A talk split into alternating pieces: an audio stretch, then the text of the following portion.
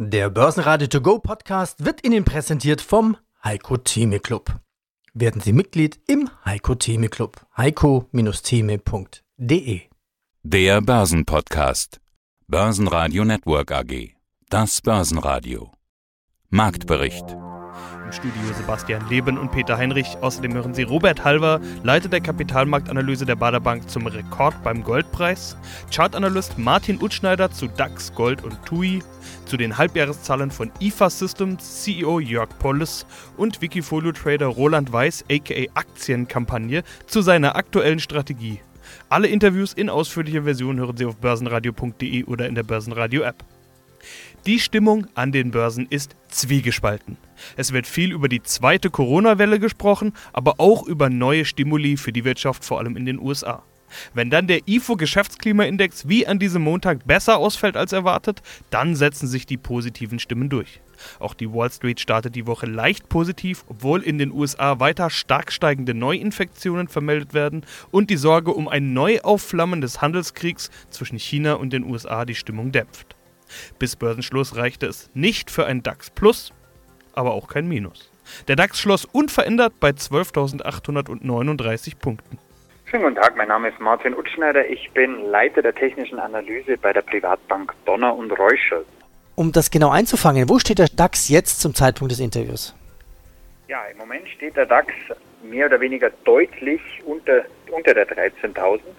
Wir haben jetzt einen Intraday-Kurs von 12.850 genau. Und das ist auch so die Range, die heute so vorbörslich abzulesen war. Also wir haben nach oben hin den Deckel bei 12.913 charttechnischer Natur und nach unten einen schönen Support bei 12.812. Und genau da, ich sage mal, windet sich der DAX gerade mit einer Doji-Formation.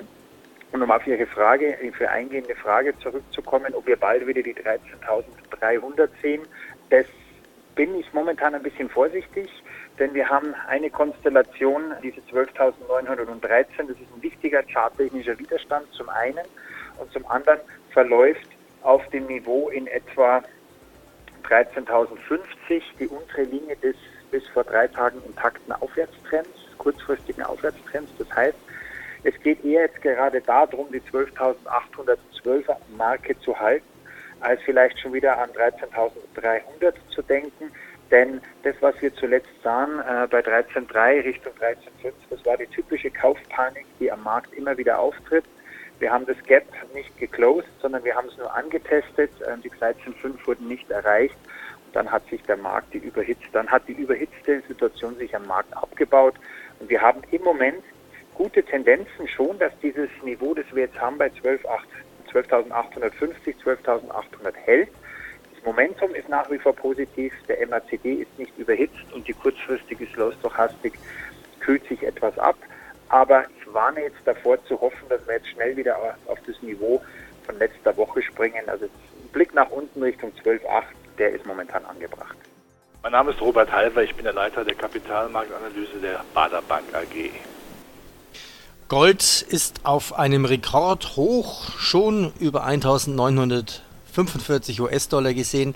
Ja, und gleichzeitig Rallye an den Börsen. Das passt doch eigentlich nicht zusammen. Die Flucht in die Aktie und gleichzeitig die Flucht ins sichere Gold? Doch, es passt zusammen, weil ja für alles Geld da ist. Wir ertrinken ja in anzulegendem Geld. Das sehen die Aktienmärkte, das sieht der Rentenmarkt. Im Grunde genommen, in Amerika wird ja sogar schon darüber nachgedacht, bei der US-Notenbank die zehnjährigen US-Staatspapiere auf 0% da festzuschreiben, sogenannte Yield Curve Kontrolle, Zinsstrukturkontrolle.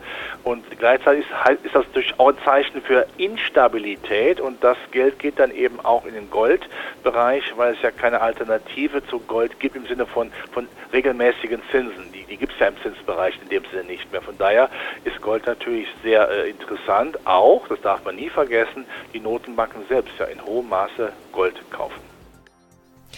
Gold auf Rekordkurs. Ja, wo steht denn Gold momentan? Und ich habe so den Eindruck, der Schwung über der 1900er Marke, der war so eine Art Befreiung. Zack, zack, plötzlich geht's rauf. Also genau so ist es. Also wir haben jetzt einen Kurs von 1940, auch wieder punktgenau, das ist sehr witzig gerade. Also 1940, das bisherige All-Time-High war ja die 1912. Die haben wir jetzt auch mit einem Gap überschritten Wir haben also seit diesem Überhandeln, eigentlich war die alles entscheidende zuletzt Marke war sogar die 1765er. Da kamen dann Tendenzen, da haben auch äh, Indikationen beziehungsweise da haben charttechnische Muster gegriffen. Es war kurz vorher mal die 1710, aber die 1764, 1765, das war dieser Breakout, der nötig war, um dieses Gold jetzt auf dieses Niveau zu heben, wo wir jetzt sind, also 1940. Wir haben ja nach wie vor, wir hatten es an dieser Stelle ja schon öfters mal auch vor Wochen und Monaten schon thematisiert, wir haben ja von Donner und Röschel Ziel mal ausgegeben, US-Dollar. Jetzt sind wir nicht mehr weit weg davon. Und kurzfristig möchte ich aber, das ist genau die Situation, die wir jetzt haben, ähm, jetzt kommt natürlich auch Kaufpanik dazu. Viele lesen jetzt Alltime High, Gold auf Alltime High. Jetzt kommt die Kaufpanik. Der Markt könnte sich nochmals, wie er jetzt auch schon ist, also der Markt ist überhitzt im Gold. Das kann zu einer kurzfristigen Konsolidierung führen. Der Markt könnte jetzt auch nochmal kurzfristig auf das alte Hoch bei 1912, 1900 zurückgehen, vielleicht auf die 1850. Aber das sind gesunde Gewinnmitnahmen. Im Moment ist dieses Gold in einem intakten Aufwärtstrend schon in einer Dynamik und hängt natürlich auch zusammen mit dem schwachen US-Dollar. Das korreliert natürlich auch miteinander. Aber im Moment aus charttechnischer Sicht, die 2000 sind, waren vor Monaten, vor Wochen und sind auch für die nächsten Wochen das charttechnische Ziel. DAX-Gewinner des Tages ex-Wirecard war SAP nach den endgültigen Zahlen mit plus 2,7%.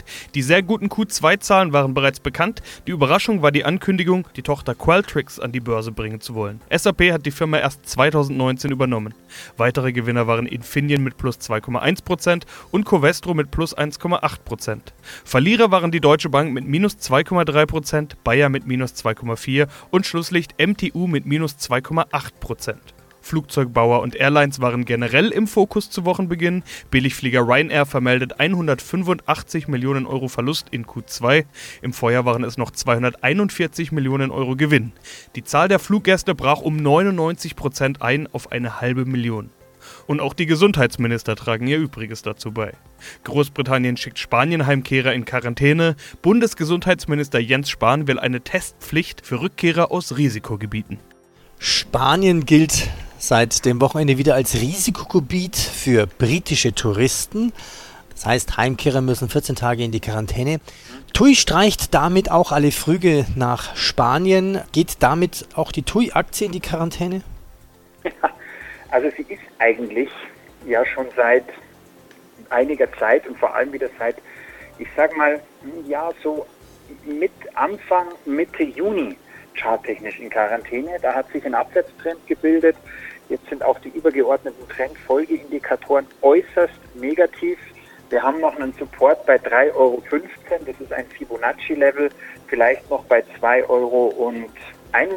Also das ist so die Zielmarke im Moment. 3,27 Euro bis 2,71 Euro.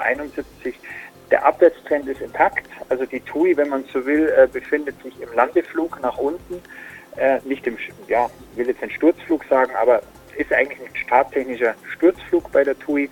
Die Aktie würde ich meiden.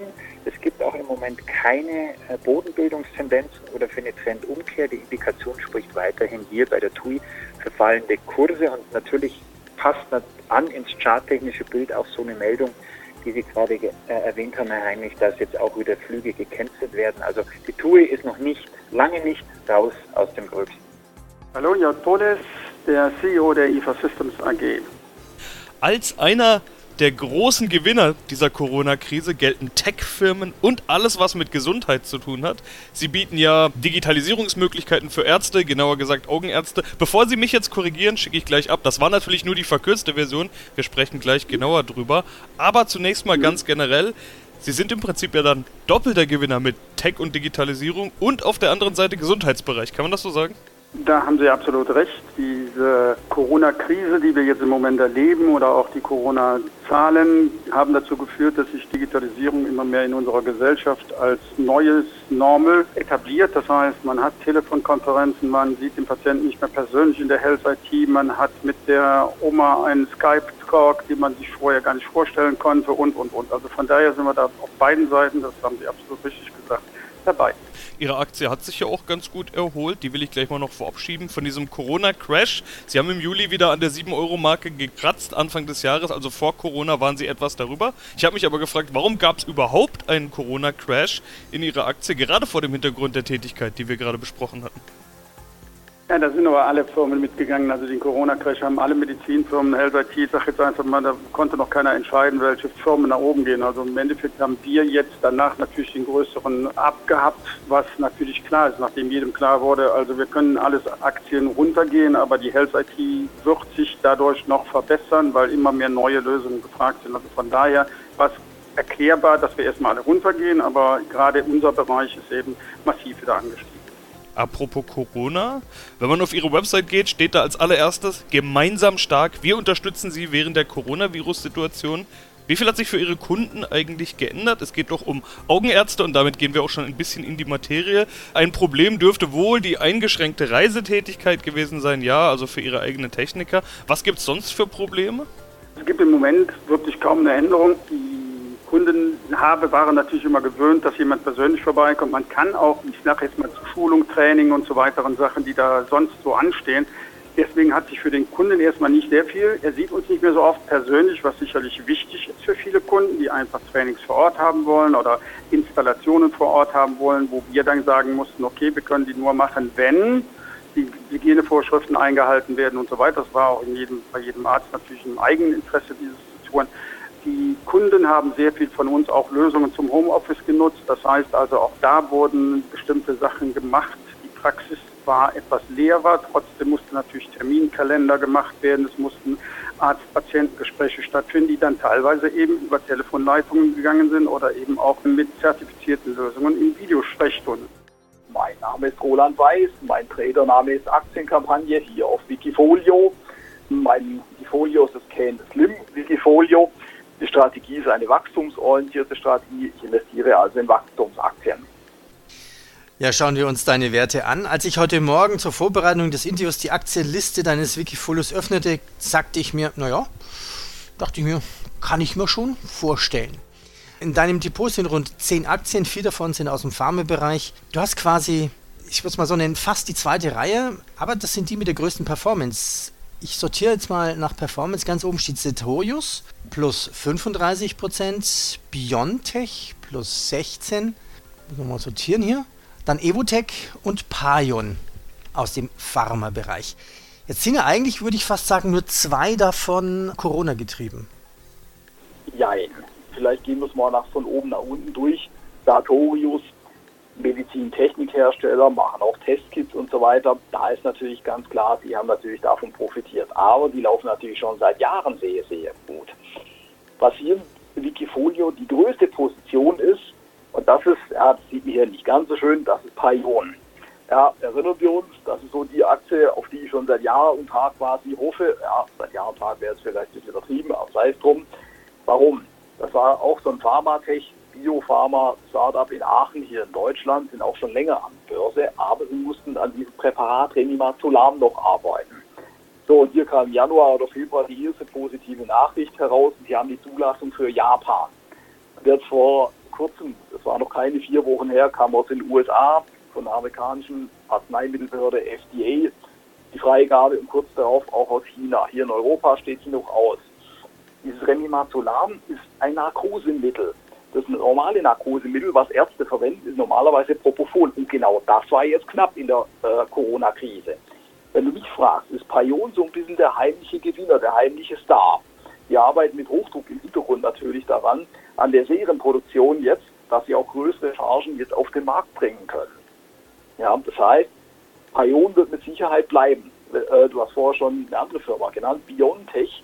Das ist eine Pharmafirma in Mainz sind aber an der amerikanischen Nasdaq notiert. Ist kein Problem. Habe ich mir gedacht, okay, nehmen die auch mal rein. Die sind natürlich erstmal hochgeschossen jetzt in der Corona-Krise und haben dann aber konsolidiert. Und ich habe versucht, so in der Konsolidierung, also tief hinter uns lag, so ein bisschen reinzukommen, hat sich auch sofort ausgezahlt. Jetzt sind sie natürlich wieder so ein bisschen an das Hoch rangelaufen. Das sieht man im Chart nicht ganz so deutlich, zumindest dann, wenn man den Euro-Chart, meinetwegen auf TradeGate oder so sich anschaut, im amerikanischen Chart an der Nasdaq, wenn man den Kurs in US-Dollar sieht, sieht man schöner.